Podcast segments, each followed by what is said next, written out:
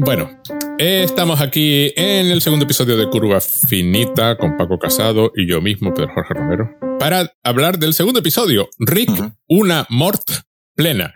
Eh, es divertido porque en inglés es Rick eh, eh, Mort Well Live. Porque, porque toma, porque toma el, la estructura, la toma del videojuego que sale, que se llama Roy, A Life Well Live, que sale en un episodio que se llama Morty Nine Run, que, que además tengo fresco porque lo usé para un vídeo, de ejemplo, porque es un juego de simulación donde entras y eres Roy durante, durante el juego y básicamente se supone que vives la vida de un ser humano desde que nace hasta que muere y tu puntuación final es el número de años que logras que Roy sobreviva. En ese episodio, además quedaba claro que Rick, cuando se conecta a esa simulación, es capaz de saber que está en una simulación y controlar a Roy fuera de los parámetros del juego, que es un detalle importantísimo aquí. Porque lo que ha pasado en este episodio es que están de nuevo en el, en, en el arcade donde está el videojuego, un arcade alienígena. Aparentemente los alienígenas consideran que la forma de vida humana es la más inferior de todas y por eso el videojuego va de, va de Roy, un señor normal y corriente que acaba muriendo en la versión de, de Morty de aquel episodio eh, porque se cae de una escalera cuando va a buscar una alfombra en un estante alto. Tras, tras, superar un cáncer. Tras superar un cáncer. y, muere porque va a recoger la alfombra y cae de la escalera y se mata. y además eh, luego Rick le dice, superaste un cáncer y volviste a trabajar en la tienda de alfombras, ¿no? Lo cual es, es todo un comentario sobre el mundo. Lo interesante es que Roy, es que mm, eh, Morty no recuerda haber, eh, recuerda haber sido Roy y le cuesta, y le lleva tiempo, unos segundos, recordar que es Morty y, las vidas se le confunden. Además, hay una dilatación temporal dentro del juego. Como vives la vida completa, dentro del juego, pues vives la vida de un señor de 70 años o lo que tenga cuando muere. creo que era así. Sí, no, me, no recuerdo. Lo que tenga. Cuando mueres, pues tú subjetivamente has vivido ese tiempo en unos minutos de, de videojuego, el tiempo que te lleve a jugarlo. Aquí, cuando empieza el episodio, es muy simpático porque empieza, todo el mundo tiene la voz de, es una escena en un supermercado, todo el mundo tiene la voz de, de Morty. No sabes por qué, hasta que aparece Roy y resulta que estaban en eso. Eh, unos unos terroristas han asaltado el, el arcade. No se sabe muy bien por qué, porque claro, no hay, no hay justificación. Es un ritual. Luego, luego descubrimos que es un ritual porque no hay razón para, para hacerlo. Y el juego se ha reseteado. La mente de, de mm, Morty se ha dividido en todos los, los personajes no jugadores del juego, que aparentemente son 5 mil millones es una simulación de la Tierra con 5 mil millones de personas que no son el protagonista y el protagonista es Roy. Así que Rick lo que ha hecho es meterse en el juego, ocupar el puesto del personaje principal, del, del jugador, que es Roy, y intentar convencer a, a todas 5 mil millones de personas de que realmente son Morty, un niño de 14 años al que le gustan los videojuegos y la masturbación, en eso se insiste varias veces, y comer pizza, en la vida real y que esto es un videojuego y por tanto está simulado. Porque se supone que tienen que salir todo porque los que no se queden, pues digo, son partes de Morty, ¿no? Que estará perdiendo, ¿no? O, estará perdiendo, en un limbo. Sí, la Morty entero ha quedado dividido en 5.000 millones de individuos, eh, lo cual es ya de por sí simpático, ¿no? Y bueno, el episodio es muy divertido. Este, este es curioso porque, claro, es una estrategia que usan mucho. Ayer leía a un señor quejándose en Twitter de los episodios de canon. Porque efectivamente el primer episodio de Solaric es tan de canon que, que, como decía uno, es que prácticamente te están haciendo un examen de Ricky Morty. ¿no? Eh, sí, sí, sí, sí, ya lo comentábamos el otro día, que, que, era un episodio excesivamente referencial con todo lo que había sucedido anteriormente. Y aquí simplemente coge un gag ¿no? de un, del episodio 2 de la temporada 2, que si te pones a pensar, es un episodio que se emitió pues probablemente hace 8, 7, 8 años. Es decir, que como no, lo como, no lo tengas fresco, probablemente lo del eh, lo de Arroy Well Lift, eh, obviamente pues eh, se te pasó porque era, era un gag en un episodio de hace 7, 8 años. Sí, era, era un detalle que salía, además de un episodio que no iba de eso, era un... Era un... Y que era el episodio también donde, donde, metían al Jerry en la guardería. Era, el, episodio de la guardería, el episodio donde sale el asesino este y la entidad está. Eh, era, es un episodio que se emitió el 2 de agosto de 2015 en Estados claro, Digo, digo, yo he visto que la temporada 2, siete años. por eso digo que De hecho, de hecho, yo eh, nuevamente a mi hija el otro día no he tenido tiempo de verlo con ella el episodio, le dije, bueno, de todos modos, antes de ver este episodio, te voy a decir que veas el, de la temporada 2, de, el, episodio 2 de la temporada 2, este del que estamos hablando, para que, digamos, te suene y dice, joder, dice, esto parecen deberes. Dice, y de hecho que me lo dijo así, dice, dice, joder, parece que ahora para ver los nuevos capítulos de Rick and Morty hay que hacer deberes y llevar ya apuntes para recordar cosas porque si no, no te enteras bien de todo. En mi caso, como lo tenía fresco, lo había visto y de hecho, de hecho, parte del vídeo de, ese episodio lo pongo en mi vídeo, con lo cual aprovecharé para dejar. Eh, y entonces eh, tenía fresco la idea y además sabía de qué iba la idea, con lo cual yo no tuve problema. pero efectivamente es menos, mucho, mucho menos canon que el otro. No, no hay lore. Y entonces en ese aspecto es más autoconclusivo. O sea, basta con recordar que, y, y de hecho, sin recordar que el videojuego había salido, las reglas están establecidas a los cinco minutos de empezar, porque mm. básicamente eh, Roy, Rick, ocupando el cuerpo de Roy, da un discurso donde básicamente lo explica todo, porque se los tiene que explicar a la gente. en ese aspecto está muy bien pensado. Como no lo sabe, su público no lo sabe, pues lo cuenta, se lo cuenta al público, que se empeña además en... Eh, él insiste en que son todos su nieto, y la gente no deja de preguntarle, yo soy pues tu nieto. También. Yo también. Y, el hombre dice, estoy diciendo todos, ¿no? Claro, se frustra porque, porque aparentemente nadie entiende la comprensión. No, me claro, obviamente ahí hay un, un, interés también que es un poco, obviamente creo que es de lo que, uno de los temas del, del episodio, de pensar que uno mismo siempre es como una excepción al resto, ¿no? Y cuando nos dice todo, todo, el mundo, siempre dice, bueno, bueno, todo el mundo pero yo también, y dices, no, no, eh, todo, cuando digo todo, cuando es todo el mundo, es todo el mundo, y, obviamente tú no eres ninguna excepción, aunque tú te creas eh, más excepcional que el resto. Hay, hay, un aspecto que me encanta de este episodio, eh, más allá de, de los temas, y que es, de nuevo, tal como pasaba en el primero, y ahora vuelve a pasar, de nuevo hay una referencia explícita al paso del tiempo. Este es un episodio sobre el paso del tiempo. Rick en, eh, en, forma de Roy se pega como 50 años dentro de, la simulación, y además sin poder salir. No puede, porque la dilatación temporal hace que si él sale, el, el, el, tiempo es tiempo que pierde dentro de la simulación. El tiempo sí, de hecho hay un, hay un momento ¿no? que Summer lo, lo, despierta y, me dice, y le dice, no me hagas perder el tiempo, que cinco minutos que esté pasando aquí hablando contigo son varios años. En, sí, sí, sí, exacto. Eh, es, un, es, un, tiempo que no estoy convenciendo al resto de que, de que es una simulación. Y además está, está el detalle que si Roy muere, se para la el juego. El juego termina cuando Roy muere. Se resetea, con lo cual, eh, si él muere, además, eh, Morty eh, se provoca la muerte cerebral de, de Morty. Hay, hay unas stakes muy altas en el episodio. Y curiosamente llegamos a ver a, Roy ancianísimo, ancianísimo, y, y Rick hace el comentario de que ahora mismo mi, mi corazón late por, por, voluntad, o sea, por pura fuerza de voluntad. O sea, que me, me, pareció un detalle. Y el personaje al que seguimos, el Morty que seguimos dentro de la simulación, curiosamente es una mujer que se llama Marta y también la vemos envejecer. La vemos, la vemos desde adolescente, ¿no? La vemos prácticamente desde su adolescencia. y también la gracia es que vamos viendo cómo eh, eh, no hay, obviamente, una. Un, decir, todos los, todos los Morty no tienen la misma edad. Es decir, hay, hay más hay Morty, de hecho, esta, esta chica, Marta, la que vemos, tiene a sus padres, que entonces, claro, vemos, vamos viendo que hay diferentes Morty en diferentes edades que por alguna razón ha ido evolucionando, ¿no? Hay hasta un Morty presidente del gobierno que le dice eh, yo he llegado a presidente de, a presidente del gobierno no de este o de Estados Unidos no de, de, de este de este mundo pues porque he sido consciente de que éramos eh, de que yo era un Morty y por eso he llegado a, presidente. Sí, sí, además un Morty sureño vagamente racista. Su, su, la parte de Morty que es vagamente racista. Ah, y, y, pero, pero eso, vemos envejecer a Marta hasta el punto de que incluso vemos a su hija, a, la hija de Marta, adolescente, que se une a la causa de Rick, y Rick ya mayor, mayor, mayor. Eh, eso me gustó. Hay, eh, es el segundo episodio que hace referencias al paso del tiempo y en este caso además lo, lo muestran.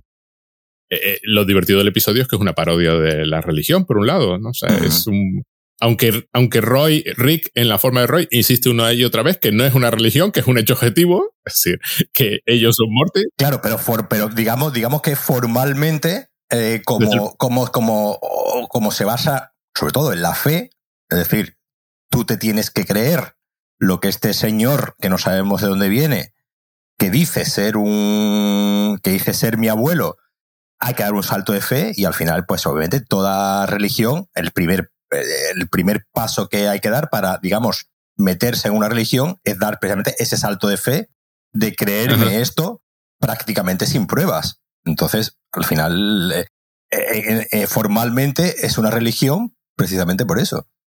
Sí, sí. Y entonces tenemos este episodio que es un comentario sobre la religión, además así como muy panteísta, ¿no? Muy espinosa, ¿no? Es decir, resulta que todos son un ser superior que vive en otro plano de existencia. Claro, y, ya no es que, y ya no es que en sí los personajes sean eh, eh, los, todos los personajes sean un Morty, sino todo lo que rodea ese mundo se basa simplemente en los conocimientos que, que Morty tiene del mundo. Es no, es un momento, un momento, muy simpático, prácticamente al principio, ¿no? Cuando, cuando precisamente la chica, esta adolescente, Marta, está hablando con sus padres, ¿no? Y le dice que, bueno, que no, pero, nosotros somos judíos, ¿no? No te puedes, eh, meter en esa región y empecé a decirle, bueno, venga, pero dime características de la religión judía, a ver si la, sabes.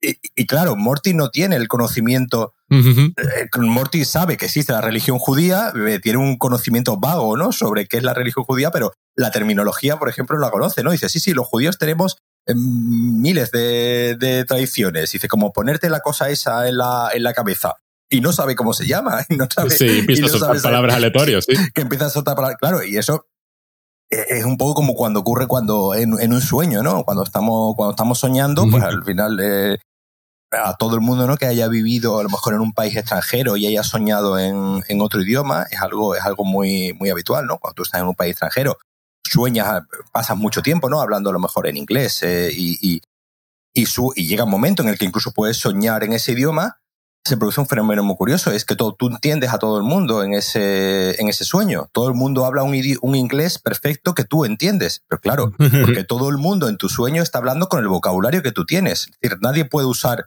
un vocabulario que tú no tengas, porque obviamente estás en tu propio sueño. Pues claro, aquí, aquí sucede lo mismo, que al final todo el conocimiento que hay del mundo, hay un momento que sale en diferentes lugares del, del mundo, además, el Taj Mahal, el, eh, diferentes pirámides, y, todo se nombra y, y, no, no, se nombra, creo que no, se, ni, siquiera se llega a nombrar los nombres de los países porque es como que, claro, si Morty no tiene ese conocimiento, pues obviamente no puede, no puede haber un conocimiento que salga fuera de ahí porque obviamente pues todos esos personajes, todos esos, todas esas fracciones de, de Morty, al final saben lo que sabe Morty, no pueden saber nada más allá. Y claro, da, da, también un comentario muy, muy interesante sobre, obviamente, qué es el conocimiento y, obviamente, la, la, digamos, el callejón sin salida que se produce cuando estás en un lugar donde no puede entrar conocimiento nuevo, porque se supone, claro, que en todos esos años que sucede la, la vida de Marta, pues Marta no, no, va, no va adquiriendo conocimientos nuevos más allá que los de, que se den en el propio mundo.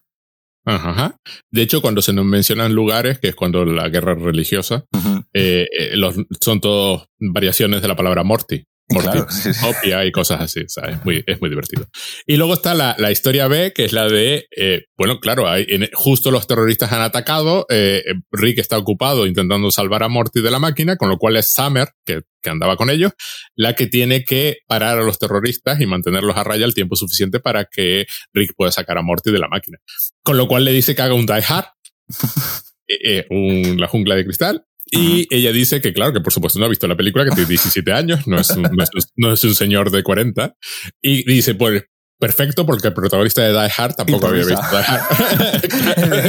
es, lo que hace, improvisar, entonces no hay problema. Y es lo que se dedica a hacer, a hacer Summer. Y consigue un walkie-talkie y creo que se repite eh, lo tengo por aquí apuntado, 40 veces lo de Die Hard en todo el episodio. La palabra. En Die Hard, Die Hard. Pero toda la parte de B toda esa, esa, tenemos a un extraterrestre que está simulando de iHeart y entonces a un empleado del arcade le pide que le diga dónde está la caja fuerte, pero resulta que el arcade no tiene caja fuerte porque todos los tokens se cambian por monedas digitales, con lo cual no hay, no hay caja fuerte. Así que uno se pregunta, ¿qué están haciendo exactamente? ¿Qué están haciendo exactamente? ¿Cuál es, ¿Cuál es la idea? Y la idea, descubres, es un ritual. Claro. Es un ritual de una religión. Claro, porque Die Hard es un concepto que, que existe en, todo, en todos los universos y en todos. En uno es el hombre torre, ¿no? Empieza así. Eh, el hombre torre. Dice, dice, diferentes variaciones, pero que Die Hard es un mito. y, un nuevamente, mito. y, nuevamente, nuevamente, eh, un poco con el tema religioso, es, es, un mito que existe, ¿no? En, todas la, en todos los universos y que todas la, todos los universos van, todos los planetas van teniendo un nivel de, de, avance tal que en todo se repite eh, eh, el, mito el, mito de Die Hard llamado de diferentes maneras. Con lo cual ese extraterrestre es Campbell.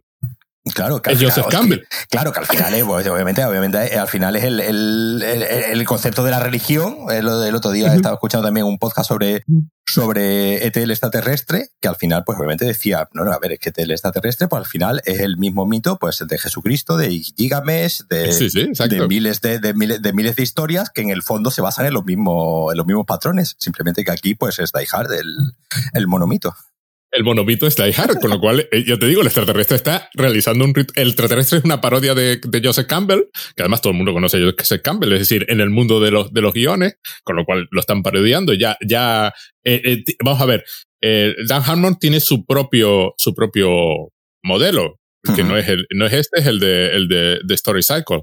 Uh -huh. Es un círculo que tiene que pasar por distintas fases y así construye sus, sus guiones. Pero en este caso, además, incluso hay libros sagrados. Claro. De, de Nakatomi Paradigm, Paradigm que es el libro escrito por este señor que se dedica a escribir libros sobre Die Hard. El asunto está que como Summer no sabe lo que es Die Hard, pues está improvisando y los demás están convencidos de estar en Die Hard, por lo cual hacen lo que se supone que tienen que hacer en el ritual, pero Summer no lo hace porque Summer no tiene idea de lo que está pasando. Y después hay un momento en el que dicen, bueno, como esta chica no sabe lo que es Die Hard, vamos a intentar no hacer lo que, lo, eh, pues, lo, que se supone que tendríamos que hacer en Die Hard. Y claro, hay un momento ya que, que, el malo les dice, no, no, no, haced lo que haya que hacer, da igual que esté en Die Hard o no. Y claro, pues, hay un momento, ¿no? En la, en la película donde, donde disparan los cristales porque ven que está que el personaje John McClane está descalzo y disparan los cristales para que tenga que pasar por un sitio de cristales y se, y se sangre, desangren los pies. Y aquí, pues, no, no disparan los cristales porque se supone que es lo que tenemos que hacer en Die Hard. Entonces, como estamos, digamos, luchando contra una persona que no a Die Hard, vamos a hacer justo lo contrario. Y dice, no, no, no, haced lo que tengáis que hacer. Y si hay que disparar los cristales, dispara los cristales, que ya veremos lo que, lo que hacemos. Lo cual es simpático porque eh, vuelve, resurge el tema religioso. Claro, claro, es curioso como en la, en la, en la trama B resurge el tema religioso. Vamos a cubrir la trama B para dejarla ya fuera y listo. Y eso de no saber a Die Hard convierte a Summer en el McClane definitivo. Claro. Porque ni siquiera, o sea, no está obligada a seguir el, el, el modelo. Eso me hizo mucha gracia hasta que ya lee el libro y descubre que, que la, la, película acaba eh, con McLean con una pistola en la espalda y todo este rollo. El otro, como sabe que ya no está siguiendo Die Hard, ni se molesta en, mirar, en mirarle la espalda y parodian lo del policía que había matado a un niño, en este caso un extraterrestre que se había comido un niño y se come el mal. Luego, en el clip posterior Final. al episodio, tenemos el mismo ritual, el hermano de este, de este extraterrestre está intentando repetir Die Hard 3. 3. sí. Que era Jeremy, Jeremy, Jeremy, Irons, que era el, el, el, hermano de Alex Rickman.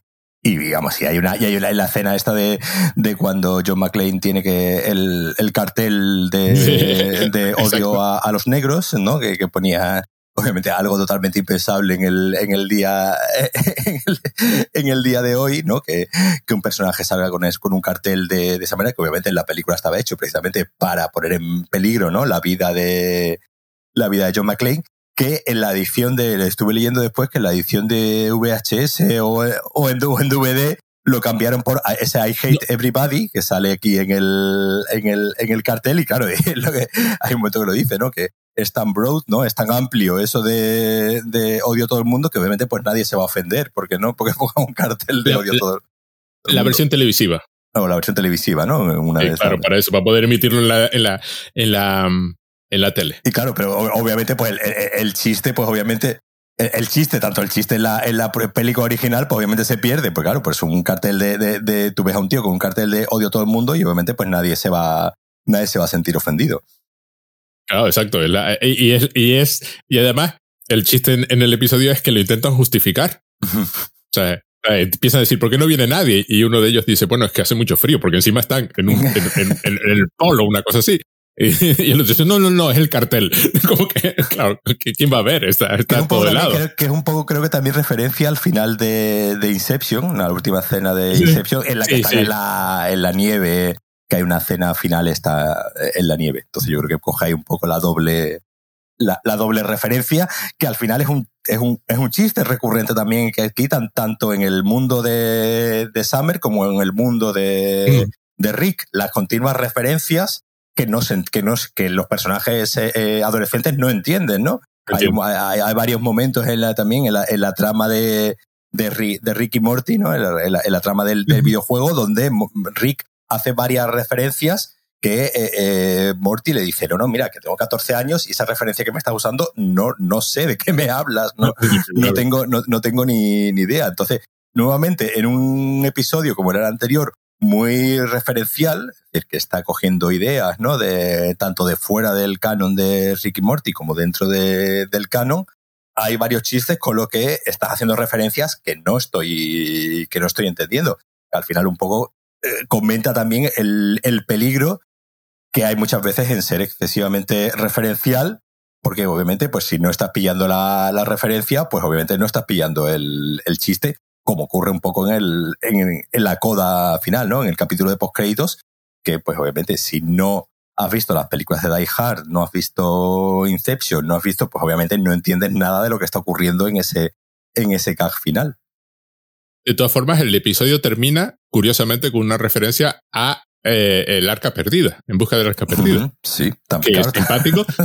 pero, pero aquí sabiamente no intentan ni siquiera referenciarla. O sea, hacen otro chiste con, bueno, vamos a guardar esto aquí y, y, es un vasto almacén, esto se va a perder. No, no, está todo catalogado digitalmente, no hay ningún problema, esto no se pierde nada, ¿no? Que es claramente una referencia al arca perdida sin, sin mencionarlo en ningún momento. Me pareció un detalle y además conecta con el aspecto religioso de la, del episodio, con lo cual está, está muy bien. Yo, una referencia curiosa que, que nosotros no tenemos, porque en, en, España no es un personaje especialmente conocido, pero es la del filósofo americano Emerson, que tiene una frase famosa de que algo así en plan, me contradigo, pero es que contengo multitudes, por supuesto que me contradigo, que es uno de los temas del, del episodio también, porque Morty claramente contiene multitudes. De, llega a eh, haber una guerra civil y todo, ¿no? Llega a haber una guerra religiosa. Una guerra religiosa.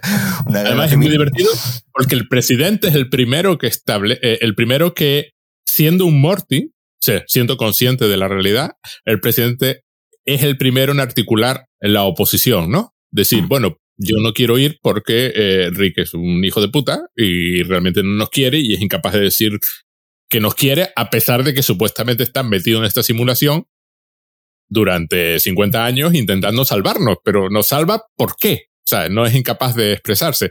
Es una evolución curiosa del personaje de Rick porque efectivamente no tiene absolutamente nada que hacer dentro de la simulación. Mm. Otro aspecto divertido es que la idea es salvarlos a todos metiéndolos en OVNIs y llevándolos al borde mismo del espacio simulado. Lo cual es, por supuesto, lo que muchos cultos de estos religiosos piensan, que va a venir unos extraterrestres a salvarlos en un platillo volante. A mí me pareció un detalle. Pero una vez construida la flota de platillos volantes, Rick no tiene absolutamente nada que hacer sino sentarse en una silla y esperar a que los Mortis decidan subir. A mí, a mí se, me, se, me, se me vino ahora un poco a la cabeza que es un poco es un poco como, como sucede, se me vinieron dos, dos, dos películas a la cabeza, ¿no? Por un lado, Desafío Total, eh, en, ese, en ese sentido de, eh, eh, recuerdo un desafío de la película de Desafío Total, cuando le están intentando convencer ¿no? al personaje de, de Arnold Schwarzenegger de que está en una, nuevamente, que está en una simulación y que tiene que hacer una acción para que es tomarse una pastilla para, para que mm. su cerebro, ¿no? Se, y que en sí la pastilla no es nada, pero es el hecho, digamos, de que tome la decisión de tomarse la pastilla lo que conseguirá que su propio cerebro se desconecte y salga de la, de la simulación. En el fondo, eh, me recuerdo también en, Abre los Ojos de, de Amenábar, digamos que tenía ¿no? que, que, saltar ¿no? por un, de un edificio y simplemente esa idea ¿no? de tomar la decisión de, y aquí un poco no, la idea de tomar la decisión de que, porque eh, Rick lo dice, ¿no? Dice, no, no, aquí no, no existen naves espaciales, ni existe un espacio exterior, ni nada pero es, digamos, el, el, que, el que vuestro cerebro colectivamente tome la decisión de montarse en estas naves espaciales, lo que le va a dar la orden a vuestro propio cerebro para que se, eh, digamos, se, se, desconecte. Y me pareció muy, muy inteligente, obviamente, esa idea de que, como dices tú, no, no existen las naves espaciales, no existe, sino que es más un poco esa decisión colectiva la que consigue que salgamos de, de aquí. Y a mí me encantan estos episodios, voy a, voy a contarlo. Me encantan los de Canon. Yo no tengo problema con los episodios de Canon, sobre todo por cómo Ricky Morty usa el Canon, que, que creo que lo usa de una forma muy inteligente, como quedó, quedó claro en el segundo episodio.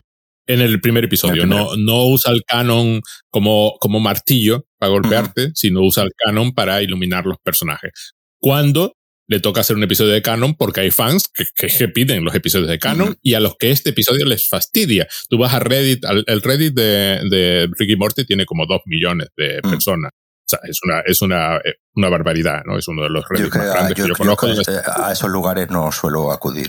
Bueno, yo, yo voy y me pongo a mirar y claro, por supuesto, ya te imaginas, con dos millones de personas, a poco que alguno escriba, pues eh, hay una diversidad de opiniones. Entonces hay gente que odia estos episodios y quiere los de canon, y luego están los contrarios, los que quieren estos episodios y odian los de canon. A mí me gustan los dos. Pero lo que me gustan de estos episodios, que fue lo que me hizo pensar que Ricky Morty era una de las mejores series de ciencia ficción jamás hecha, primero porque los episodios duran 20 minutos, que es la duración perfecta para una idea, y es que coge una idea de ciencia ficción y en 20 minutos les empieza a dar vueltas que te quedas loco y hacen cosas mejores que otras series de, de ciencia ficción. Si ya la propia idea del eh, Roy Well Lift, que como hemos dicho antes, es un gag de dos minutos, ¿no? Eh, un episodio de la segunda temporada. Ya de por sí, esa, esa idea en su momento, yo recuerdo cuando la vi, me pareció brillantísima, pues también esto el, el episodio hace relativamente eh, poco, que como, que como decíamos, es una idea plantada hace siete, hace siete años que probablemente no, no sabrían si volverían a, a, usar o no, y en un momento dado la, la, aquí la, la recuperan. Si ya era una idea brillantísima eh, en, su momento, esa simplemente esa simple, simple idea plantada en dos minutos, claro, aquí ya cuando te la, cuando ya la desenvuelven, una cosa, pues no sé cuánto durará, ¿no? Con respecto a la, doble trama, que al final la resuelve 10, 12 minutos al final de, de trama. Eh, Digamos, sí, supongo que tendrá unos 14 minutos la trama principal y el resto es la trama secundaria. algo así. Que, que, que, en 14 minutos eh, eh, consigan expandir aún más y darle tanta profundidad a, a, una idea tan, tan, tan, sencilla, pero a la vez, obviamente, que, que, encierra tanto, pues obviamente da buena muestra de la genialidad de, de esta gente. Sí, aquí lo que me encanta es eso, precisamente. Es lo que cuando, cuando me pasó a mí, me pasó además relativamente pronto, em, fue en el, en el, en el segundo episodio de la primera temporada, el de los perritos. El del perro, sí, sí, sí, sí. Ese. Que, claro, coge la idea, esa idea, y, y, la, y, la, y, le da, y la lleva a sus conclusiones lógicas, y además acaba el episodio, me encanta, porque acaba con un... Es decir, vamos a ver, ¿por qué pierden los perros en ese episodio? Pierden porque son demasiado empáticos. O sea, son mejores que los humanos y por tanto no pueden ganar en lo que están intentando hacer. Los humanos serían capaces, exterminarían a todos los perros y, no se, y, no, y no pestañarían. Pero los perros son demasiado empáticos, son demasiado buenas personas como para poder ganar. Claro, a mí eso me pareció un puñetazo emocional en lo que ya era un episodio que estaba jugando con las ideas, dándole vueltas. Por ejemplo, hay un episodio muy famoso de Star Trek La Nueva Generación, donde que se llama The Inner Light, donde Picard sufre este mismo efecto. Se acaba en una especie de simulación y vive una vida plena, completa, hasta, hasta muy mayor, dentro del sueño. Pero el episodio no pasa de ahí. Mientras que, que, que eso de voy a vivir una vida plena ya es, ya es el supuesto de entrada de este episodio de Rick y Morty. Ya es Roy va a vivir una vida completa en la medida en que Rick logre mantenerlo con vida, ¿no? Pero eh, aquí es más. Es decir, en lugar de centrarnos en Roy, es decir, no es Rick atrapado en el mundo del videojuego y tiene que hacer lo posible por escapar. No, Roy, eh, Rick está ahí voluntariamente y son todo lo demás lo que normalmente no consideras en el videojuego cuando juegas un videojuego. Los personajes a los que disparas sin pensar dos veces, esos son los importantes, esos son los que hay que sacar ya te digo, ideas de panteísmo y cosas así, el ser superior, pero el chiste es que el ser superior es un niño de 14 años, claro. Es un, hay, toda una, una serie de, de, ideas curiosas y además cómo la van desarrollando, porque lo de las canciones, por ejemplo, claro, mm. se ponen a cantar, claro. es lo que haría cualquier grupo religioso, pues primero empezar a cantar, Morty y tal. Cuando entra, cuando entra el, el tanque y la acusación es eh, eh, no ser religioso del modo del modo correcto, ¿no? Y, y, y, convencen al soldado, que es un marín de 30 años, cuyo, cuyo mejor amigo, un poco... Ligeramente racista también cuyo mejor amigo es el traductor que me ayudó en una guerra no especificada de ultramar. O sea, hay, hay una serie de... Claro, lo que tú decías antes, además, el mundo que se muestra es el mundo que, que, que Morty más o menos entiende. Morty probablemente Irak pues, eh, o, cualquier otro país eh, donde Estados Unidos eh, desarrolle una guerra, pues probablemente no, todavía no le no, tenga y para él pues Estados Unidos vive guerras en, en lugares remotos eh, de Oriente y, poco más ¿sabes? claro simplemente no tiene no tiene una concepción geopolítica muy muy desarrollada eso se ve también no cuando cuando están eh, cuando hay esta, esta especie de, de, panel no donde se ven todos los eh, todos los diferentes países no que hay en el que hay en el mundo donde parece ser que están todos poniendo de acuerdo a ver si, a ver si nos ponemos de todos de acuerdo para salir con las naves espaciales y que realmente, y Marta, ¿no? Es el, es el, es el, e, esa, esa mínima fracción de, de Morty donde que se resiste a, eh, a vivir eh, a vivir una vida, ¿no? Fue a, intentar vivir la vida dentro de esa simulación, sabiendo que es una simulación, pero intentando vivir intentando vivir su vida, ¿no? Y, y hay, hay, ya momentos que obviamente, que es cuando, cuando se produce la, la guerra, ¿no? Donde, donde el, este personaje que se revela, que se revela a, a, salir de, de, ahí, que es la que provoca, es la que provoca que eh, muchos de estos otros países que a los que Morty un poco tiene así un poco en el además algunas banderas, fijando, ¿no? Algunas banderas son totalmente banderas totalmente inventadas, ¿no?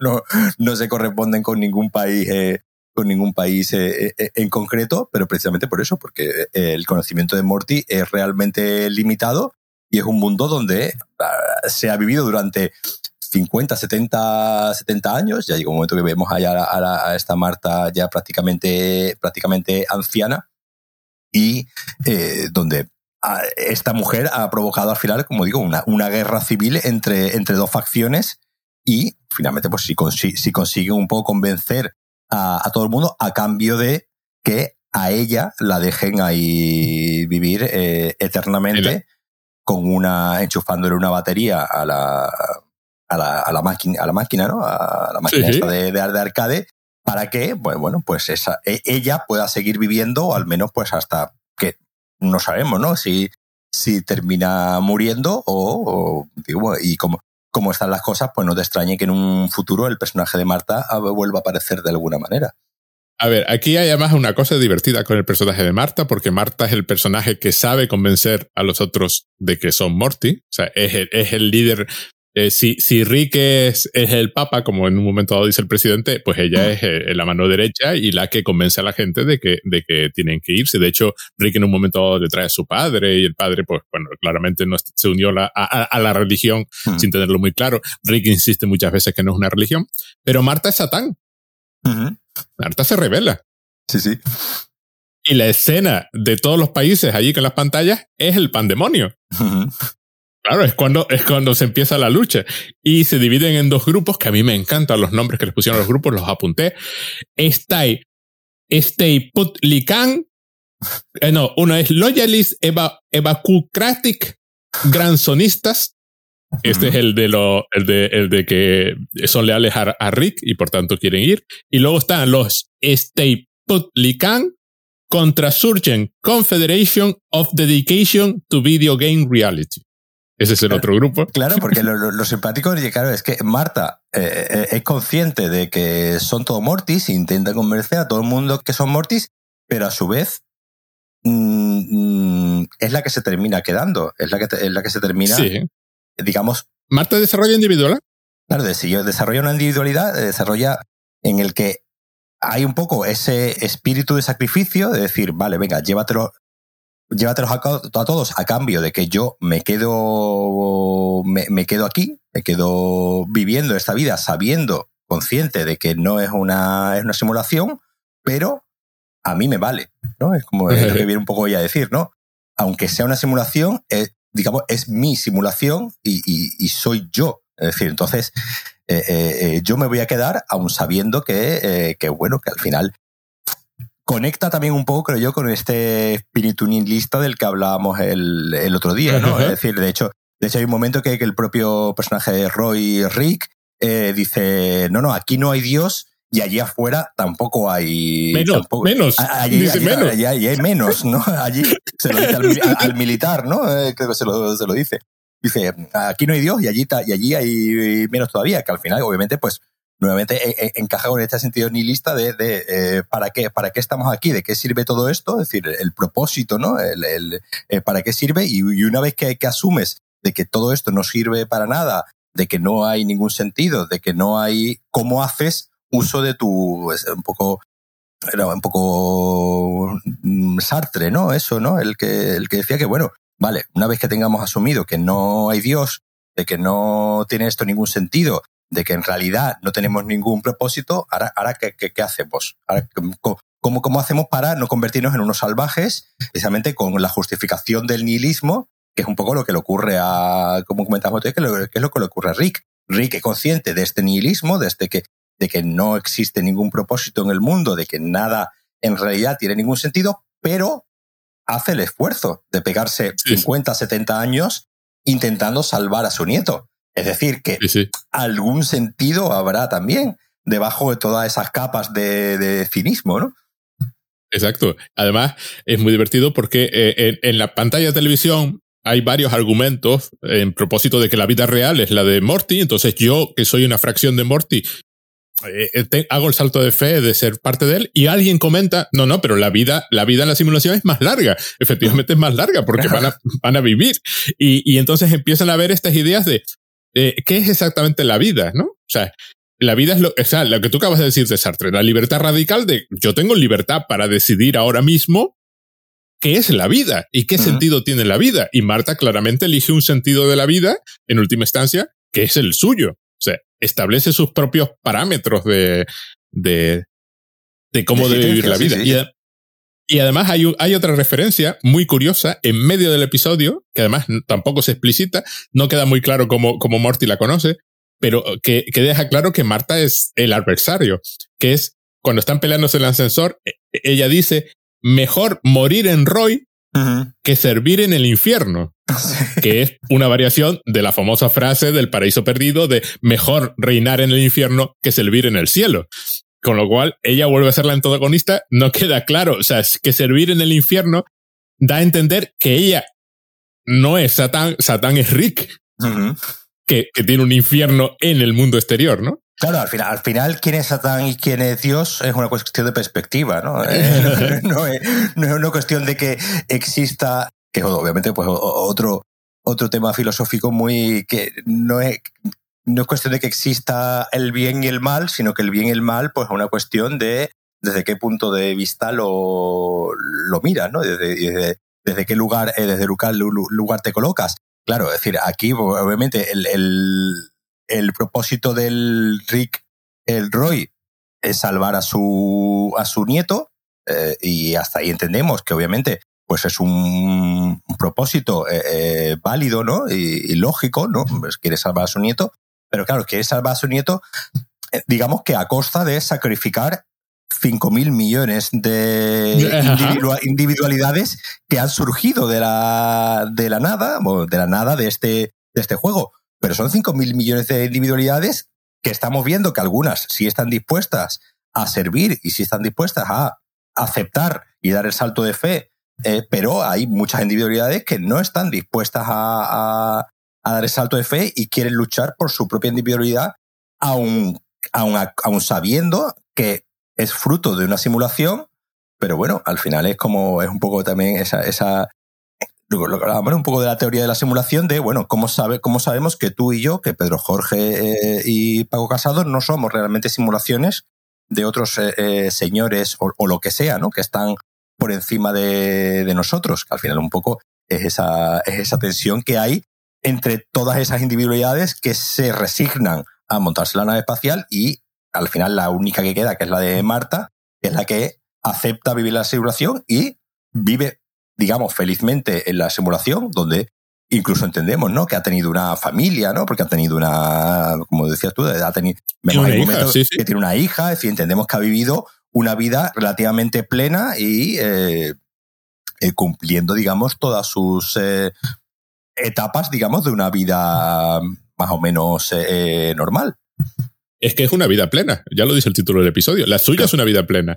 Y además, lo que decías de la simulación era interesante porque es el mismo problema que planteaba Nozick en el experimento mental del vídeo ese que hice. Básicamente, ¿aceptarías conectarte a la máquina de, de por vida? El experimento aquí está hecho con 5 mil millones de personas. Claro. Algunos están dispuestos a seguir en la vida simulada y otros pasar a la realidad porque tu vida es tu vida.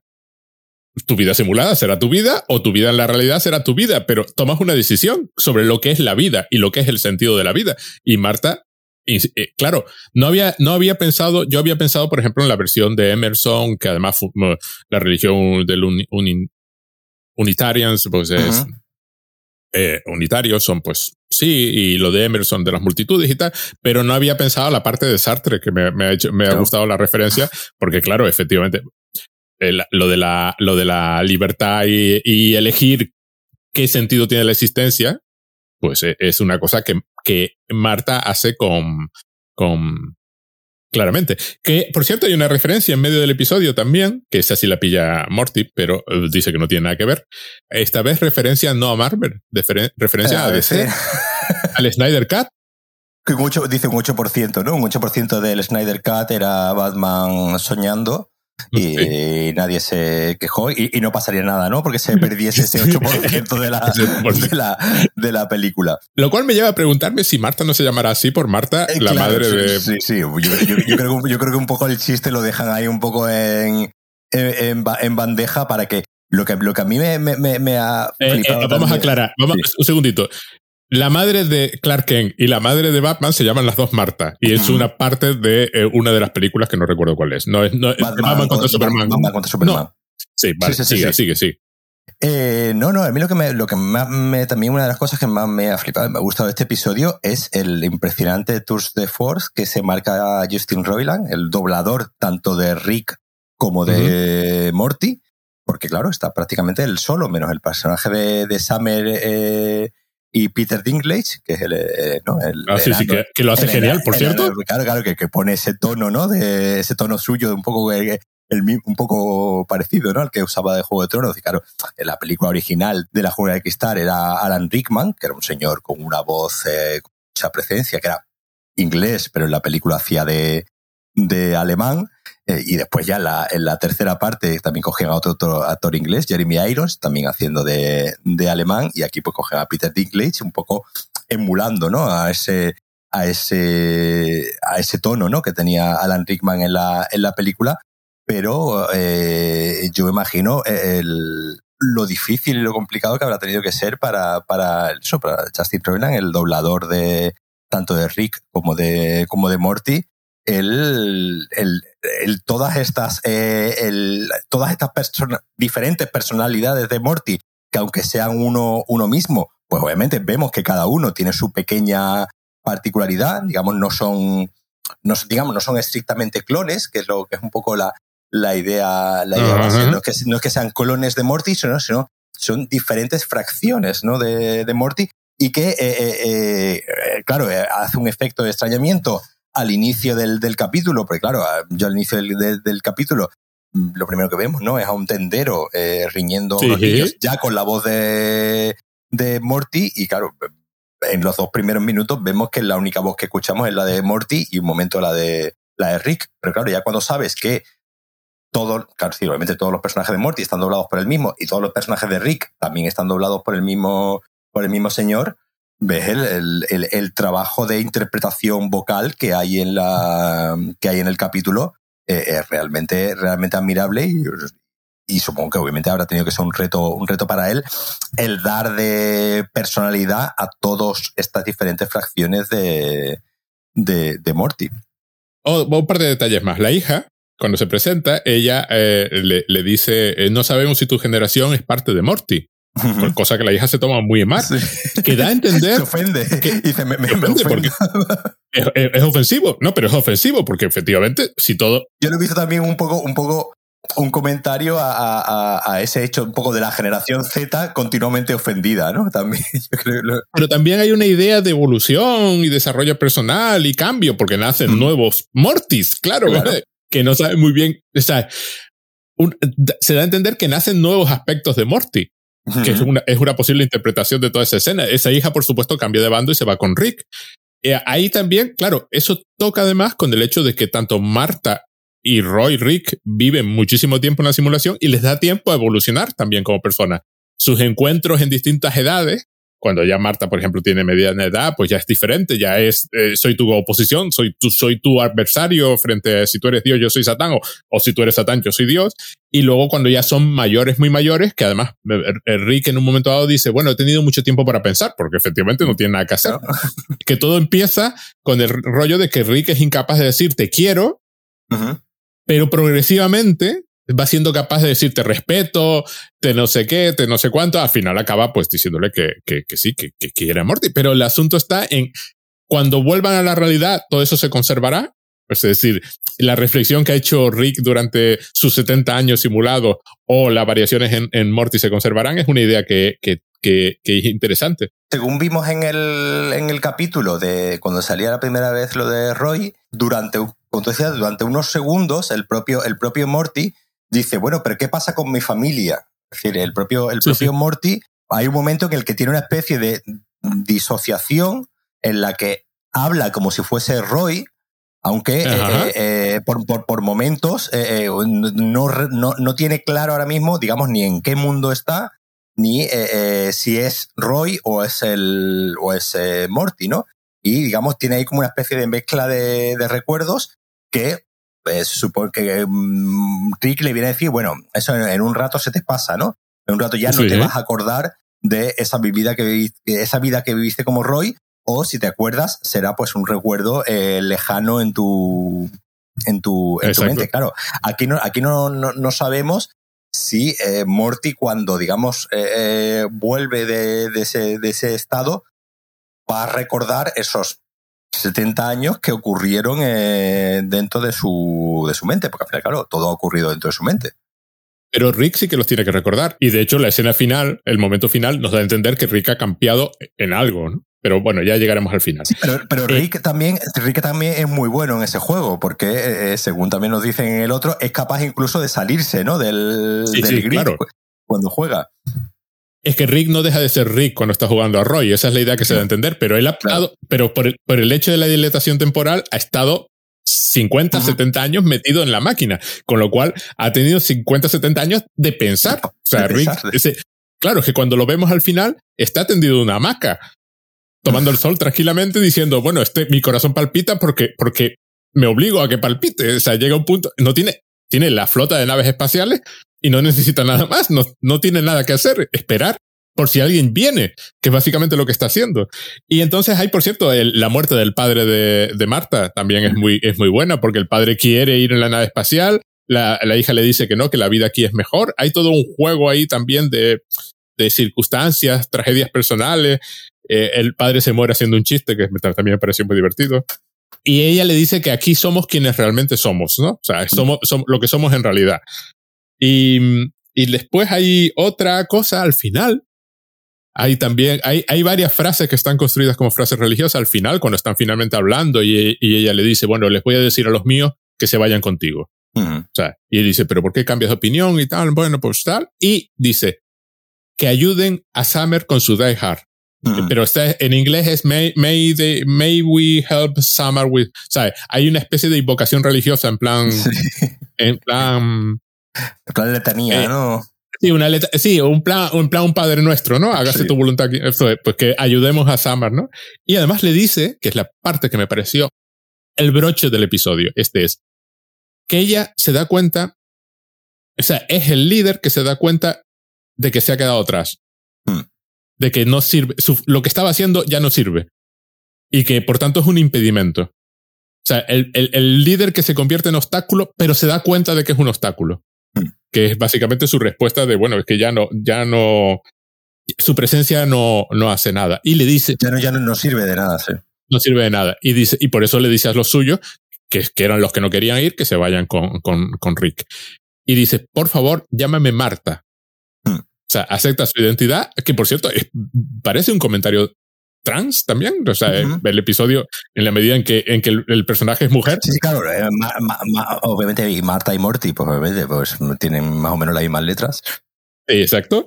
Y eh, ella con la condición de quedarse en la simulación. Sí, sí, y claro, y, que, y, que, digamos, como es una forma de decirle, eh, aunque yo sepa que soy una parte de Morty, tienes que aceptar mi individualidad. Exacto. Y usar mi nombre real, no el nombre, como tú dices, ¿eh? un comentario, puede ser un comentario perfectamente a, esta idea trans de el eh, dead name, ¿no? Como el dead name. Porque además lo, lo dicen varias veces, porque durante varias veces durante el episodio, el nombre de Marta añaden que es su nombre del videojuego. Y de pronto, al final es, no, no, mi nombre es Marta. O sea, ya no, es el nombre, del videojuego. Mi nombre no tiene apellidos. Es decir, no, no, no, no, hay que decir, no hay que decir que es el nombre tal, sino es, este es mi nombre. Es claro, obviamente, es la aceptación de la individualidad dentro de la conciencia de que no es, eh, o, que al menos es una fracción de un ser individual, pero que eh, a base de las experiencias, que al final es como se construye también la propia personalidad de todo el mundo, a base de las experiencias ha conseguido crear una especie de individualidad desgajada del, del Morty original. Esa, esa fracción se ha convertido en una unidad eh, propiamente dicha. Que es la, es la, además que pretende preservar, que es la parte interesante de, de todo el asunto. Claro, quiere preservarla. Y eso nos lleva al final, donde descubrimos que, que Rick ha pagado para que la máquina se alimente por batería, a pesar de que Roy ha muerto, con lo cual claramente algo le ha hecho el videojuego para que el videojuego persista aunque Roy está muerto, además se aclara que está muerto en los límites mismos del espacio, es decir, Roy no pudo salir, nadie hace referencia a las naves, con lo cual las naves debieron desaparecer, pero Roy sigue ahí, su cadáver flotando, y ahora el juego va de esta ancianita que se llama Marta, que sigue ahí viviendo su vida, que no sabemos en qué medida Rick ha, alterado el videojuego para que viva una vida mucho más larga, porque la dilatación temporal hace que el juego termine en algún momento. Entonces es un detalle genial que es la parte donde la metemos en, en, en, la, en, la, referencia almacén. en el almacén. Pero eso indica que, que Rick le tenía respeto suficiente a Marta como para preservarla, a pesar de que el juego estrictamente ha terminado. Claro, al, final volvemos, volvemos a la idea de que eh, en un lugar del corazoncito de Rick hay una parte donde, aunque sea una eh, mil millonésima hay, una mil millonésima parte de Morty que respeta. ¿No? Hay, aunque, haya, aunque sea una, una de cinco mil millones, hay un poquito de respeto hacia la personalidad de Morty o hacia lo que puede, hacia dónde puede evolucionar el propio Morty. Porque obviamente aquí lo que estamos viendo ya es, digamos, una parte de Morty evolucionada. Una parte de Morty que ha vivido 70 años o más. Claro. Eh, y, y, además se lo dice, de todas formas, se lo dice a Marta, le dice que te respeto y, estoy orgulloso, ¿no? O sea, es que hay un, hay un, claramente Marta ha superado las expectativas que Rick tenía sobre un Morty, con lo cual también, es porque en las veces en que ella hace algún tipo de comentario, él dice, bueno, esto cuando salgamos va a ser muy gracioso. Te darás cuenta de lo gracioso que es ese comentario. Pero al final, esta parte del humor que usa Rick para distanciarse de sus sentimientos y de los sentimientos de muerte desaparecen en el último encuentro. Los dos son muy, muy, muy mayores y ya es un intercambio muchísimo más sincero de yo quiero esto, tú quieres esto y yo pues te respeto y, y tal. Y como te respeto, lo voy a cumplir. Y tenemos ese final de, bueno, preservo la fracción esta de muerte queda preservada, no sabemos en qué, en qué medida. Yo entiendo que, que indefinidamente, yo entiendo que, que Rick hizo algo en el videojuego y que eso a lo mejor se retoma cinco años, dentro de cinco años, o no vuelve a aparecer. Claro, es la típica cosa de Rick y Morty. Eso sí, me encanta porque Rick, una de las primeras cosas que dice cuando sale de la simulación y, y el, el extraterrestre que hace de Winslow, que se había comido a un niño, se come al personaje que hace de Hans Gruber, y dice eh, Classic Towerman. Sí. O sea, está, está, está, está referenciando el mito por uno de sus nombres. De otro, de otro, de otro universo, ¿no? Y por cierto, cuando, cuando Hans Gruber se siente, hay otra, eh, otra referencia curiosa, eh, se siente ya perdido, si ya ha perdido la ya él ha perdido el ritual, dice Doctor aus Elysium. Sí. que es de la novena sinfonía, es del lado de la alegría. Sí, claro, que, sí, que, que suena, claro, como en la película original se usa, ¿no? Ese, ese momento de música clásica también, que, que, aquí hay un momento, ¿no? Hay uno que entra con el boombox este y le dice, no, no, too much. No dice, no, too eh, much. no te pases. no te pases, pero es que la gracia es que en la película original, obviamente, ese momento está, ¿no? Porque de hecho en la película original se usan varios momentos de, de música clásica, porque bueno, yo, John McTiernan, el director, era muy aficionado, claro, en su momento incluso le decían al propio director, bueno, ¿qué haces usando música clásica en una película de, de acción, una película de acción con Bruce Willis? Música clásica eh, y, ese, y ese, esa idea de, de, usar un guiño ¿no? hacia, la, hacia la música clásica en un contexto, pues en este caso, pues, ¿no? De ciencia de, de, de capítulo de dibujos animados o en la original de una película de ciencia ficción de Bruce Willis, pues está, está muy bien traído. A mí me encanta, pero además suena a otra referencia religiosa, aparte de la novena sinfonía, lo del Elicio, los campos elíseos, bueno, mm. hijas de Elicio. Eh, me encanta porque las referencias que parecen importantes no son las que se marcan como referencias. En los demás, es decir, lo de Die Hard se marca como referencia automáticamente y lo del Snyder Cut también se hace el comentario de que es una referencia. Lo de Die Hard hay un momento que hay como una pequeña conversación entre Summer y el, y el, y el Hans Gruber de, de aquí, donde repiten Die Hard como 15 veces en una, en, en, una, conversación como diciendo, por si no te ha quedado clara la referencia, la vamos a repetir en, dos frases 15 veces para que eh, eh, eh, el que no la haya pillado ya que la, que la pille. Obviamente, nuevamente creo que, que, es un comentario precisamente con esta idea de, de, referenciar muchas veces de forma tan, tan absurda, donde ya directamente vamos a referenciar la misma, la misma idea 20 veces en dos, en dos frases. Sí, sí, claro, pero es la referencia absurda, porque las otras referencias que son las importantes, esas no las marcan como referencia, no claro. Marcan en ningún momento. Sueltan lo de mejor morir en Roy que, que, que, vivir en el infierno y te quedas así como que servir en el, en el infierno sí. y, te, y, y, no, y no la marcan. Es, par, es parte del diálogo y suena a frase, a frase chula.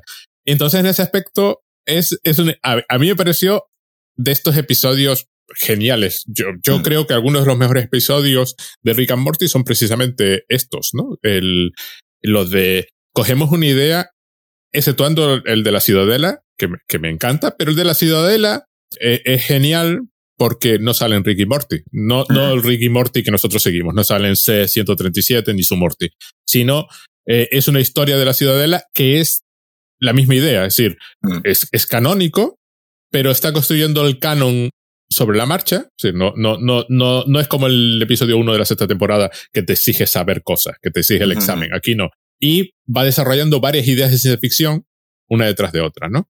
Y algunos de los mejores episodios de Rick and Morty, desde mi punto de vista, son de estos. Cogen una idea de ciencia ficción y en 20 minutos le han dado 20 vueltas. Sí, sí, la exprimen de, la exprimen de una manera que, que, que, y además, como tú habías dicho antes, con la, con la inteligencia de que te va marcando mediante pequeñas frases, pequeñas citas, eh, que a, a, a, obviamente a poco que, que exprimas eh, y que y que por un lado, obviamente, tengas lo, los conocimientos, pues obviamente tú conocías, ¿no? Esta, esta cita de vivir como, como un rey en el infierno y tal, mm. pero obviamente, eh, eh, si, si no la conoces, eh, pues bueno, ya para eso hacemos este podcast, ¿no? Para la gente que no las conozca y ahora, y ahora la. Bueno, las, que nosotros nos damos cuenta, cualquiera sabe lo que hay. ¿eh? Pero, pero te das cuenta de que eh, obviamente todo está hecho con unas bases mucho más densas y profundas de la que obviamente podrías esperar de una serie de, de, de dibujos animados y de ciencia ficción, que tú te das cuenta de que esta gente tiene las ideas muy bien plantadas y muy bien eh, aterrizadas. Es decir, que, que obviamente no es no es la cita por la cita, sino que eh, eh, esta cita te está diciendo que este concepto sobre el que estamos dando vueltas, le hemos dado muchas vueltas y sabemos a dónde queremos eh, llegar, o al menos qué ideas queremos que se planten en tu mente y, qué, y qué preguntas queremos que te, te hagas. Es decir, obviamente, pues esta gente tiene unos conocimientos no solamente de del mundo de la ciencia ficción y, y, y en general, como, como hemos, hemos dicho ya, ¿no? La, la, la, otra vez, de, de la historia, ¿no? De la ciencia ficción, tanto, tanto escrita como, como audiovisual o cinematográfica, sino de, de ideas filosóficas y tener en cuenta ya a filósofos, es decir, obviamente yo cuando justo al inicio del episodio, cuando un poco se plantea, pues obviamente lo primero que se me vino a la cabeza fue panteísmo, ¿no? Esto es, esto, es, esto, esto, esto, es pues un comentario sobre el panteísmo y, al final, Esto es pues, Espinoza, directamente, sí. Y obviamente, pues esta gente sabrán quién es Espinoza y obviamente, y, lo y, quien sea dentro de la sala de guionista lo tendrá bien, bien machacado para que todas esas ideas entren en un capítulo de, 20, eh, de 20 minutos y que, y que, queden, y que queden todos esos conocimientos que esta gente debe tener planteados de una manera y con una, con una fluidez que, siendo un capítulo bastante denso, porque además pasan las cosas muy rápido, es decir, te distraes y te pierdes una frase clave, eh, tiene un ritmo realmente endiablado que incluso mm, en un segundo o tercer visionado mm, vas pillando cosas porque, claro, es que en 20 minutos no, no te puedes parar en ningún momento a vamos a que es una cosa muy, que es narrativamente muy difícil y, y, volviendo, obviamente yo creo que es otro de los referentes del, del capítulo, que es eh, el, Inception, ¿no? De, de, de, Christopher Nolan, cómo, cómo la, la diferencia de ahí, de construir un universo donde tú vayas explicando las reglas de ese universo usando la propia narración, sin que en ningún momento un personaje se pare la narración para explicar nada, ¿no? que al final es, un poco ¿no? el, el, lo que se le suele echar en cara a las películas de Christopher Nolan, ¿no? Que siempre tiene que haber un par de personajes, digamos, que te, están explicando el mundo y directamente paran la narración para que un personaje le explique a otro cómo funciona este mundo y así un poco. Aquí no, aquí montan un rally, ¿no? una especie de meeting donde eh, tiene sentido narrativamente dentro de la, de la historia ese, ese meeting, porque el objetivo es yo tengo que convencer al a los 5.000 millones de Mortis de que son una simulación y que se tienen que montar a la nave, pero claro, también nos lo está explicando a nosotros como, como espectadores. Entonces, es eso que hacen muy bien siempre, donde te, te, explican la lógica del episodio, explican un poco cuáles son las reglas ¿no? que vamos a, a seguir en este, en, este, en este episodio, de una manera que narrativamente nos sientas que es un parón en la, historia, sino que forma parte lógica dentro de la historia, porque eh, aquí forma parte de. Entonces, y que es algo realmente muy difícil como, como guionista, ¿no? Eh, es muy difícil como guionista. Él no, y sobre todo cuando se están, sobre todo en ciencia ficción, ¿no? Cuando se están, ¿no? Todos, tenemos como, como, como ejemplo, yo creo que la, la, la, escena canónica, ¿no? La escena de la pizarra, ¿no? De, de Regreso al Futuro 2, donde donde tienen que sacar una pizarra, pero ya lo, yo creo que alguna vez lo hemos hablado. Es decir, obviamente estamos hablando de una película del año 87, 88, 89, 89 creo que, creo que era, donde esos conceptos habría que explicarlos con una, con una, con una pizarra, porque digamos, no, el, el mundo todavía no, no tenía, no había, ¿no? Tantas películas de viajes en el tiempo y de multiversos y realidades alternativas.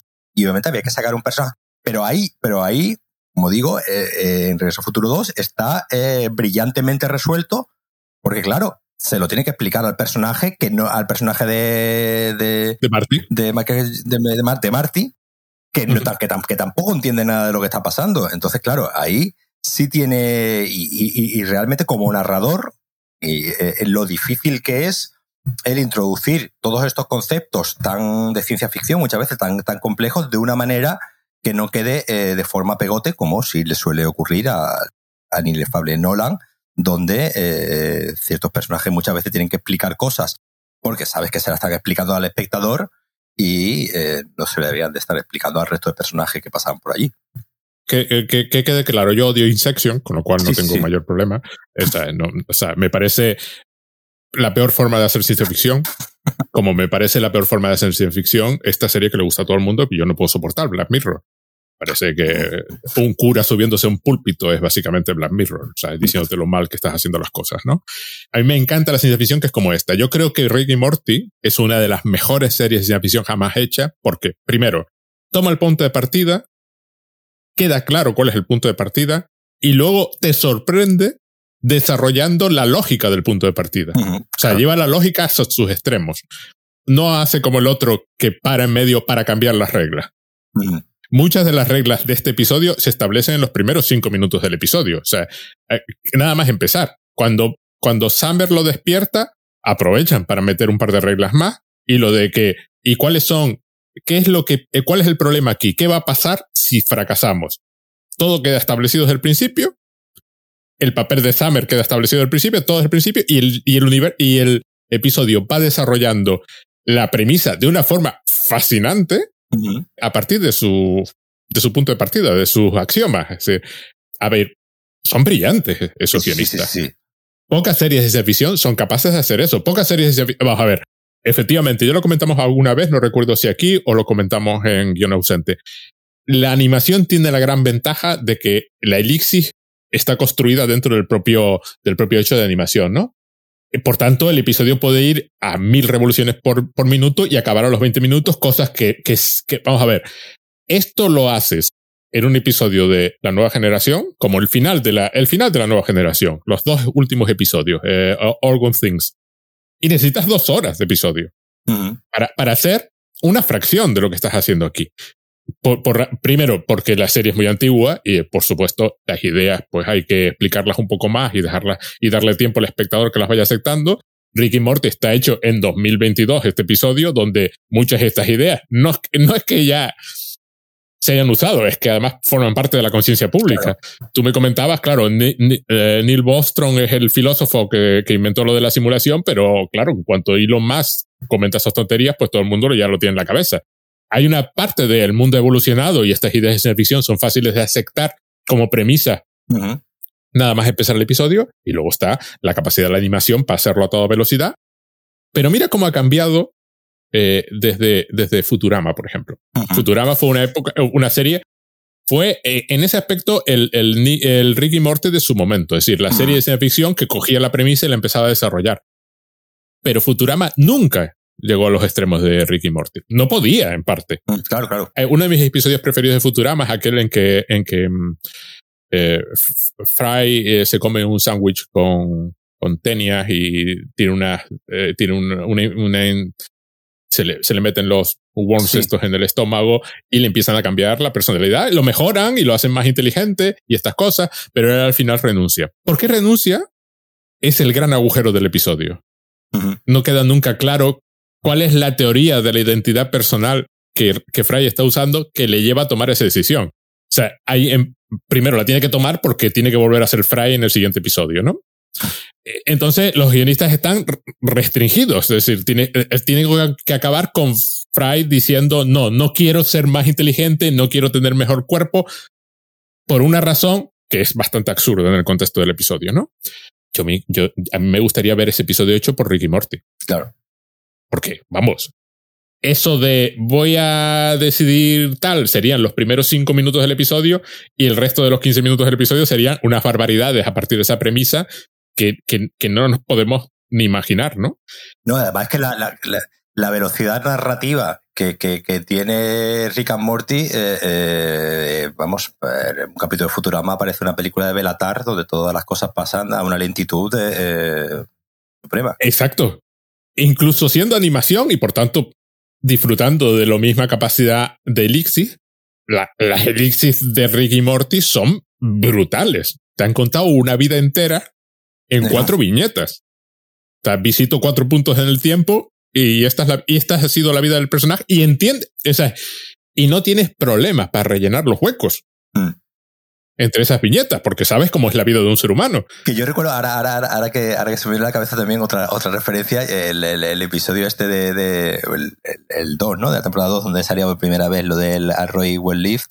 Eh, recuerdo que, que usaba eh, cuando, cuando veíamos ¿no? la vida de, del Roy, eh, usaba como una especie de, de, música así muy, muy apacible que en el fondo me recordaba al, al inicio de, de Up, de, Pixar, ¿no? Cuando te cuenta precisamente la historia, ¿no? Del, del, del, viejecito en dos minutos y recuerdo en su momento como ese, como, como fue, ¿no? Muy alabada, ¿no? Toda esa, toda esa secuencia del, del cómo contar, ¿no? Toda una vida de un personaje encapsulada en unos minutos y cómo eh, eh, eh, ahí precisamente usando una técnica, una técnica parecida contaba esa historia simplemente que, que, obviamente con el final, el final totalmente mundano de que el hombre se cae cayéndose de una, de una, de una escalera.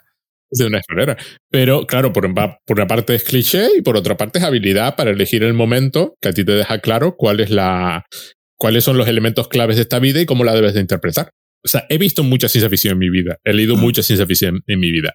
Ricky Morty me parece con diferencia de lo mejor. No, no, no por la historia ni por lo que te estoy contando. Como ciencia ficción, como el hecho de voy a, esa, esa, esa idea clásica de la ciencia ficción, voy a coger una idea y voy a jugar con ella hasta reventarte la cabeza. Pocas han sido capaces. que, vamos, no se me ocurre una que esté a la altura ahora mismo. Sí, porque al, al, final es un poco también lo que ocurre muchas veces con, la, con las películas de, de, ciencia ficción y los, y, ¿no? y los planteamientos estos de ciencia ficción que establecen un debate ético, moral, filosófico, que un poco te lanza la pregunta de, como un poco decíamos antes, quién es el bueno y quién es el malo. Es decir, eh, eh, Marta lleva razón. Eh, ¿tú, tú, qué, tú, qué, harías? Es decir, ¿tú ah. estarías del lado de Marta o estarías del lado de los otros 5.000 millones de Morty que se han dejado convencer? Pues claro, si lo piensas, estos 5.000 millones de Morty que se han dejado convencer, al final se han dejado convencer en base a, como hemos dicho al principio, en algo totalmente religioso que es la fe, que es el salto de fe. Claro, nosotros desde un, punto de vista eh, individual diríamos, no, no, yo estoy con Marta porque eh, eh, todos queremos ser dueños de nuestra individualidad y todos queremos creernos realmente especiales, ¿no? Todos creer que debemos creer que actuaríamos como esta Marta, pero como tú bien planteabas en tu en tu vídeo, ¿no? De vivirías en una simulación. Al final el experimento mental, como experimento que es, pues obviamente eh, siempre estamos moviéndonos en el, en, el, en el terreno de lo posible, pero no realmente, no estamos tomando la decisión realmente porque en realidad nunca hemos estado realmente en la posición de tomar la decisión. Entonces, todo se mueve dentro de un aspecto totalmente teórico en el que obviamente nunca vamos a llegar a saber qué haríamos realmente cada uno de nosotros si nos diesen a elegir o si nos dijesen, no, no, te confirmo, me viene alguien y me dice, no, te confirmo realmente al 100%, sin género de duda, que vives en una simulación. Como eso sabemos que no va a ocurrir en ningún momento, en realidad tampoco sabemos nosotros qué decisión tomaríamos cada uno de nosotros, porque entonces siempre, siempre estás tomando una decisión sobre un supuesto que sabes perfectamente que no se va a, a cumplir. Entonces, al final, eh, es lo que, es lo que ese juego empático, ¿no? Que, propone muchas veces la, ciencia ficción de decirte, vale, ¿tú qué harías en este lugar? Pero ten en cuenta que en realidad, por mucho que, abstracción que tú hagas, no estás en ese lugar ni nunca lo vas a estar. Es decir, que cualquier decisión que tomes en realidad no tiene ninguna, ninguna consecuencia.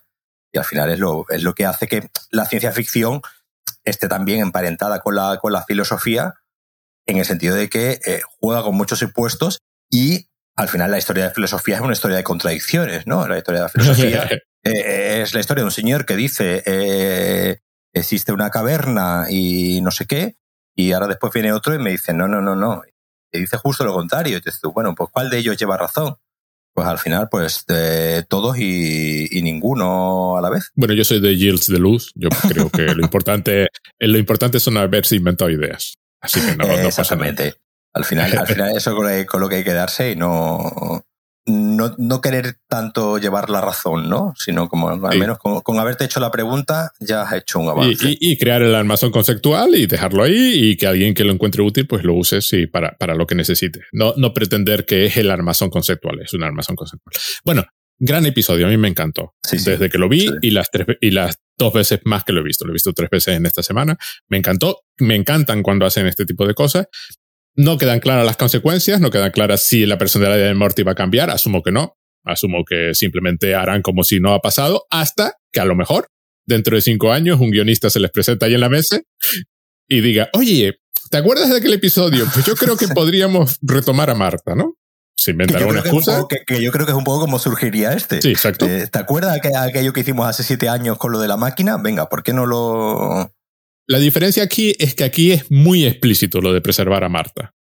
Es muchísimo más explícito, porque efectivamente Rick tiene que tomar una decisión de mantener esa máquina en funcionamiento y guardarla. Está, está guardada. Entonces, es como los guionistas diciendo, nos reservamos el derecho a retomar esta idea en algún momento, ¿no? Otra, otra, y yo creo que esto ya es una referencia excesivamente nerd, y yo he tenido que leerla por ahí, reconozco que no la, que no la pillé.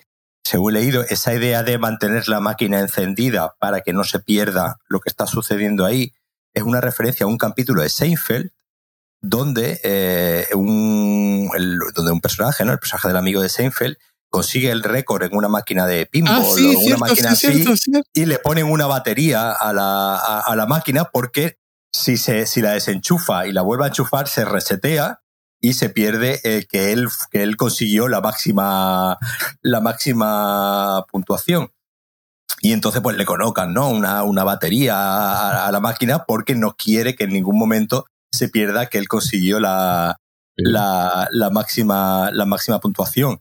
Y claro, eh, lo, lo, leí el otro día, dije, dije, esto puede ser una referencia a aquel capítulo de Seinfeld y yo digo, digo como sea verdad, pues, pues oye, nuevamente, pues, sí, sí, sí, claro, claro, obviamente es esta referencia que una vez que te la explicitan dices tú, claro, sí, sí, tiene todo el sentido del mundo. Yo que he visto Seinfeld dos o tres veces también, no había caído, la verdad, no, no, no, obviamente no, no tengo tanta memoria para ciento y pico de, de, capítulos, pero es de estos detalles que tú dices, eh, ojalá sea realmente cierto que cogieron esa, esa idea de aquel capítulo de Seinfeld donde y, te imaginas, ¿no? Cómo tiene que ser esa, esa sala de guionistas donde van soltando ideas que referenciar, las van apuntando, pero después no se encargan de, de recordarte que eso que han puesto ahí es una referencia a aquel capítulo de Porque bueno, la referencia a En busca de arca perdida, pues es, si es más, eh, aunque no la marquen, pues obviamente sí es más, es más, obvia pero obviamente a un capítulo de Seinfeld de hace eh, un montón de años, pues imagínate. 24 años. Es el capítulo 18 de la novena temporada de Seinfeld, lo acabo de, buscar. Se llama The Frogger. Sí, sí, Exactamente, sí, sí, The Frogger. The Frogger, que intenta preservar el, su récord, eh, su, el, máximo, el récord máximo, el high score de, de la máquina Frogger esta. Mm. Bueno, Pago, ¿qué tal entonces el episodio? Pues un poco lo que hablábamos la semana pasada, no sabíamos si cómo se iba a continuar la cosa con episodios autoconclusivos o episodios de canon, y al final, como tú decías al principio, al final a mí es que me da, me da igual si los episodios son de canon o son autoconclusivos, como mientras sigan manteniendo este nivel de que nos permita hablar durante una hora y veinte de un episodio de 20 minutos, pues oye, nosotros encantados. Pues muy bien, Paco, gracias. Nos vemos en el próximo episodio. Nos vemos en el próximo episodio. Hasta luego.